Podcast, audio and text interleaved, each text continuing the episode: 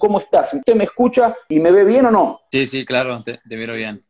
Bueno, Brandon, muchas gracias por atendernos. Sé que tiene un día ajetreado. Quería hablar de lo que ocurrió el sábado, primero en Carson, cuando lo noqueó a Luis el Pantera Neri, lo, lo noqueó en el séptimo round. Usted no era el favorito a ganar. Aquí en la Argentina, los periodistas mexicanos desde hace rato nos dicen que Luis Neri era la gran promesa del boxeo de su país. Sin embargo, usted terminó noqueándolo, dando una gran demostración de boxeo. Quiero saber cómo se siente hoy, a poquitas horas de lo que ocurrió el sábado en Carson. No, pues se siente muy bonito estar en casa con mi familia y con mis amigos, con todos los, los que me apoyan aquí en, en, el valle donde vivo.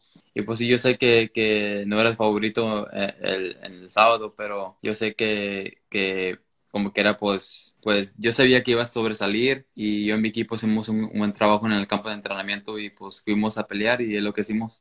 Brandon Neri se bajó del ring enojado, casi que sin escuchar el fallo, sin saludarlo a usted. ¿Le molestó, le ofendió eso o entendió el momento ese de bronca del Pantera? No, pues no, él me saludó, me, me dijo congratulations y todo, um, respeto mutual, yo sé que era una, buena pelea um, y pero no, no, no sé en, en, caso, no sé en, en, en, el estado de que él, él se encontraba, no, yo sé, yo supe que él fue al hospital, pero no, no sabía qué grave a lo mejor la situación, so no, no, no, no lo juzgo, no, no nada, yo nada más sabía que, que estaba lastimado, pero no sabía qué tanto, pero él me, él me dio las gracias, mi, mi respeto y es, es mutual. Igualmente, nada más gracias por, por la oportunidad, que yo le dije gracias por la oportunidad, por esta pelea y por una buena pelea que hicimos. Brandon, al Pantera Neri lo que le ocurrió en la división Gallo, no pudo ser campeón mundial por la balanza, no dio el peso. Luego no pudo entrenarse con Eddie Reynoso en el campamento de Canelo Álvarez, también por su indisciplina. ¿Cree que allí en la conducta se explica parte de lo que pasó el sábado? Digo, en la gran conducta que usted tiene, en el apego que usted tiene en, en el gimnasio, ¿cree que por allí puede eh, comenzar a explicarse parte del triunfazo que logró, este, que logró este fin de semana? No, sí, claro. Todo comienza de la constancia, de la dedicación que tienes a este deporte, porque este deporte es muy, muy difícil, muy peligroso para, para no entrenar duro, para, um, como se dice, hacer slack off o, o nada más no tomarlo muy en serio. Y yo creo que la, la disciplina en ese deporte es muy importante porque si no vas a las peleas sin prepararte muy bien, vas a las peleas con peleadores que se entrenan al 100 y a la muerte buscas uno que sí se entrenó al máximo y pues como pasó ese sábado, pues ahí están los, los resultados y yo creo que siempre va a haber un peleador más, más entrenado que tú, siempre va a haber, un peleador más, que tiene más hambre de ganar y yo creo que esa noche fui yo.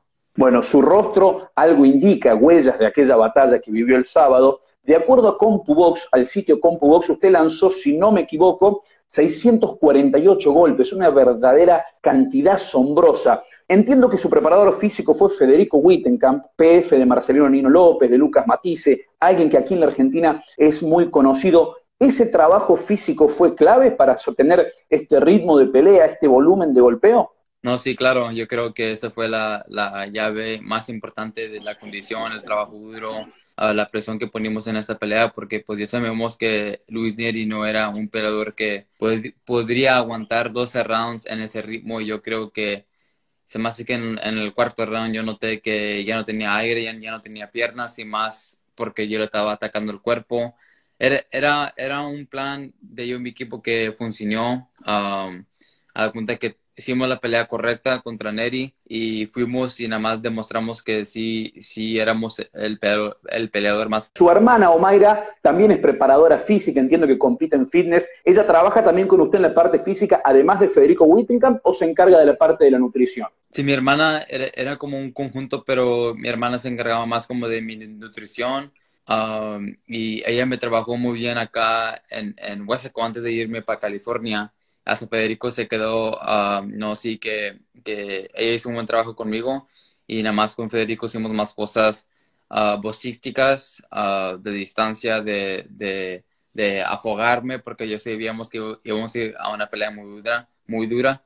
Y sabíamos que se iban a necesitar todo, todo mi trabajo duro, todo lo que, lo que, lo, los, lo que él me avientó, yo tenía que uh, aguantar eso porque yo sabía que iba, iba a ir a una pelea muy difícil y, y sí, la aguantamos a Neri, sabíamos que iba a venir muy fuerte los primeros rounds y nos esperamos, esperamos un poquito y le pegué en el lugar más perfecto donde yo y mi equipo habíamos practicado. Usted no nació en México, pero nació y, creció en Texas. Sus padres, sin embargo, son de Tamaulipas. ¿Usted se siente también mexicano? ¿Siente que fue injusto esto que en la previa hablemos de un estadounidense y un mexicano porque usted también tiene sangre azteca o no lo siente tan así? No, no, sí, claro, porque pues yo creo que pues como tengo ojos azules, soy un poquito más uh, y yo creo que gente no piensa que soy mexicano, pero al final del día son 100% mexicano. Me considero mexicano más que americano y yo creo que pues la gente que no sabe, que no me conoce, pues se va, se va a confundir un poquito. Bueno, Brandon, cuéntenos un poquito, eh, recién usted mencionó lo de, sus ojos azules, que es algo que todo el mundo habla. ¿De dónde nació esto del apodo del rompecorazones, del Heartbreaker? ¿Cómo fue que nació aquello que entiendo que fue cuando usted era muy jovencito, un grupo de, señoritas lo vio y lo apodaba así? Cuéntenos un poquito eso. Sí, era, era en un pueblito aquí donde creció mi papá, mi mamá y parte de mi familia. Y yo y mi hermano grande siempre íbamos a, funciones de amateur y yo tenía como unos 7 años, mi hermano tenía unos 14, 15, íbamos a pelear en, una, en una arena en México y era cuando yo comencé a pelear bastante amateur ahí. Y sí, y, y, y entramos y veía como una sección de niñas y cada vez que yo entraba, ah, ya llegó el rompecorazones a pelear y, y se emocionaba la gente y es algo que, que desde entonces se me quedó el apodo y desde, desde entonces, desde los siete años, en México me comenzaron a llamar el rompecorazones. ¿Le ofrecieron alguna vez hacer trabajo como ser modelo o hacer trabajo en promociones, producciones, algo así? ¿Le ofrecieron y le pregunto si actualmente tiene algún trabajo así o por ahora son solo sus puños lo que le dan de comer? Um, sí, de, poco a poquito, de vez en cuando sí hago promociones, sí, sí tomo fotos, um, pero al final del día pues a mí me gusta el boxeo, me gusta entrenar, me gusta um, la parte de, de, pelear y es algo que, que yo quiero hacer por un bastante tiempo al comienzo su papá Omar no confiaba mucho en usted. Sin embargo, usted siempre tuvo una fe, una fe en usted mismo grandísima. ¿Le dolió aquello de, que su propio padre al, principio no confiara en usted cuando usted decía, bueno, yo quiero ser boxeador y su padre decía, usted es muy flaquito, es muy chiquitito? ¿Qué le pasaba internamente con eso? No, pues sí, pues es algo que desde niño siempre tienes que, siempre tienes que comprobar a tus padres, siempre tienes que ser, ah, siempre quieres tener ese respeto de tus padres, que tú eres el, el hijo que más talentoso, el hijo que, que aporta, el hijo que, el, hijo bueno. Y siempre quieres uh, a demostrarle a todos que tú sí puedes. Y yo es algo que yo nunca me dejé por vencer, siempre para adelante, nunca nunca dejé que nadie me, me dijera no o de en mis sueños, porque yo siempre he tenido sueños grandes y yo creo que los cumplí, yo creo que, con mi trabajo duro, con mi dedicación, yo los cumplí. Y bastante gente no creía en mí y es algo que a mí no me gustó. Es algo que yo siempre voy a ir por mis sueños, no, no me importa qué grandes son y trabajé muy duro por ellos.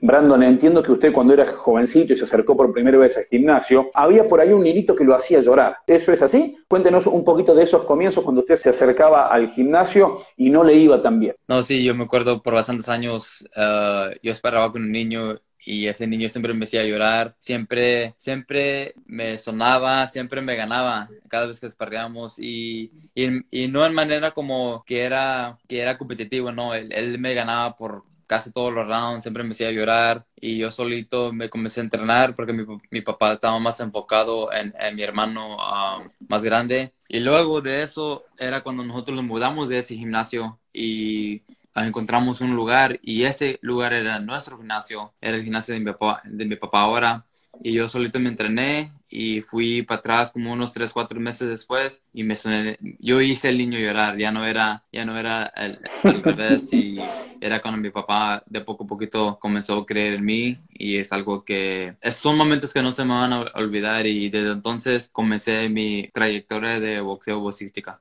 ¿Le molestó ser la sombra de, su hermano, de Omar Jr., que también fue campeón mundial ligero, por si alguien nos está viendo y, no lo sabe?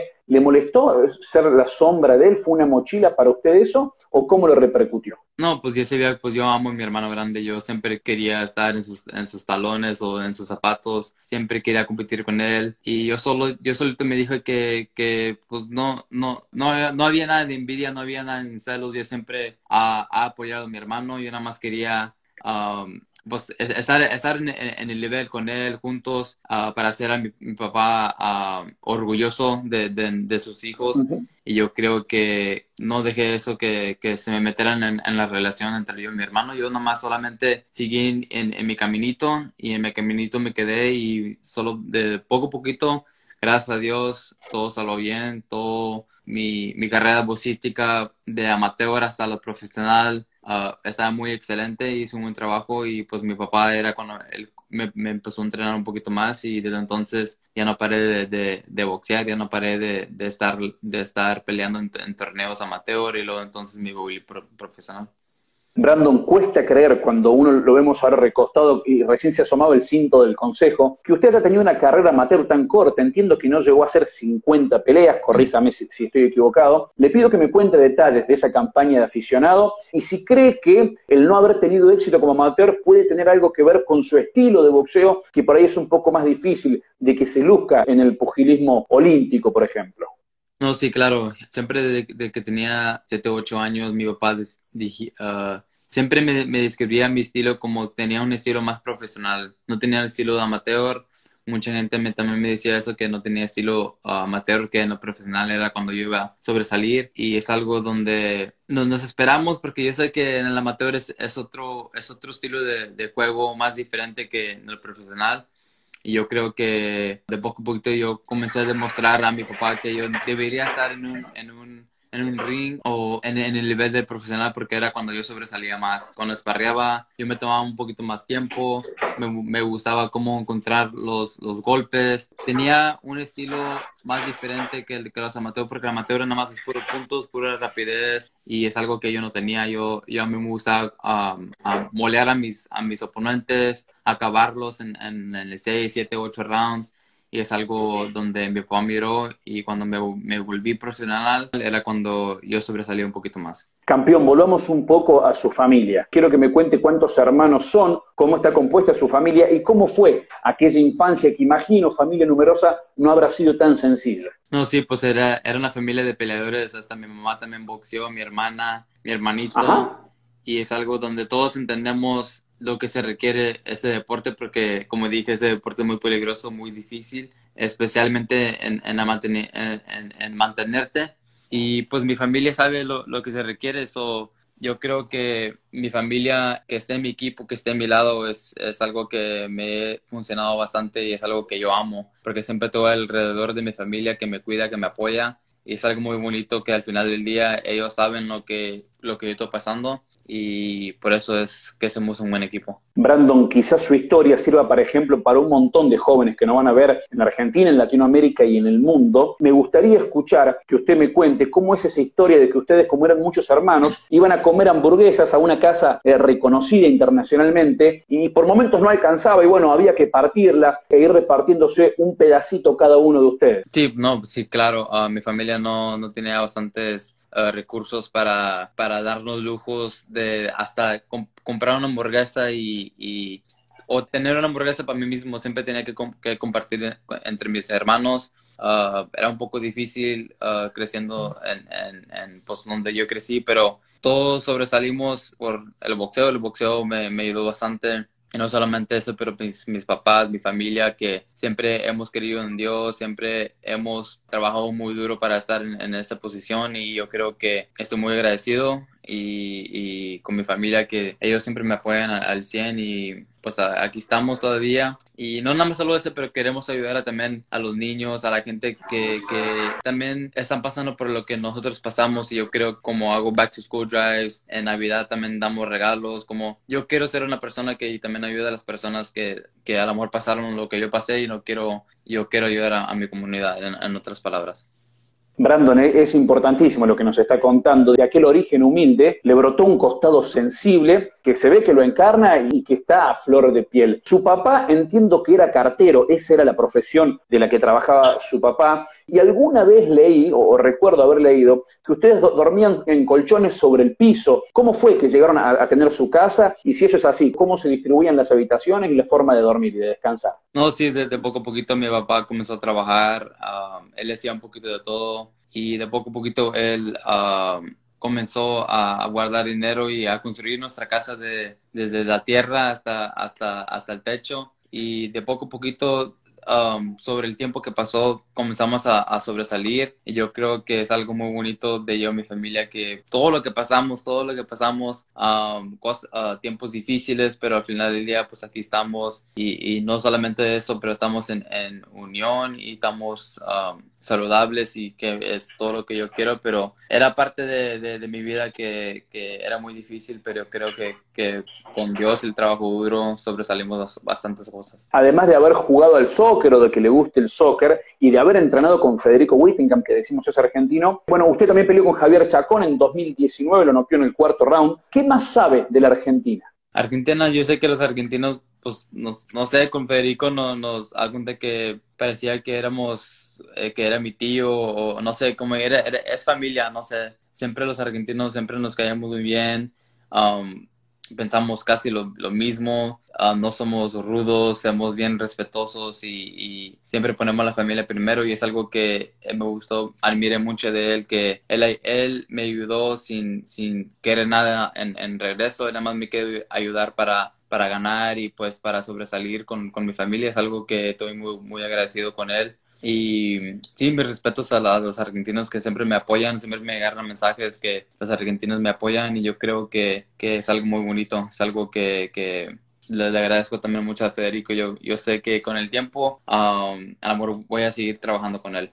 Campeón, no es habitual que apenas termine una pelea, un boxeador cierre automáticamente su próximo combate. Sin embargo, usted el 11 de septiembre va contra Stephen Fulton, el campeón de la Organización Mundial de Boxeo de su categoría. ¿Qué espera de, esa pelea y cómo fue que, tan pronto eh, recién termina un desafío gigante y va por otro? No, sí, claro. Yo sé que, que es parte del boxeo y es parte de, mi carrera de boxística y también. Y pues yo sé que pasando uh, sobre lo que pasó ese sábado con Luis Neri, me tengo que preparar ya para la próxima pelea. Es algo que yo he esperado por esta pelea porque yo sé que, que Stephen Fulton es un peleador muy, muy fuerte, muy duro y boxea muy diferente a Luis Neri, so tenemos que cambiar el, el, plan de juego. Y no puedo esperar para prepararme para esa pelea porque sé que esa pelea también va a ser otra pelea que va a ser muy difícil, muy dura, pero con el, con el campo de entrenamiento, si todo me va perfecto, yo sé que en la pelea va a estar, va a estar muy buena y se va a facilitar más fácil para mí ocurre en su categoría una paradoja o, algo curioso,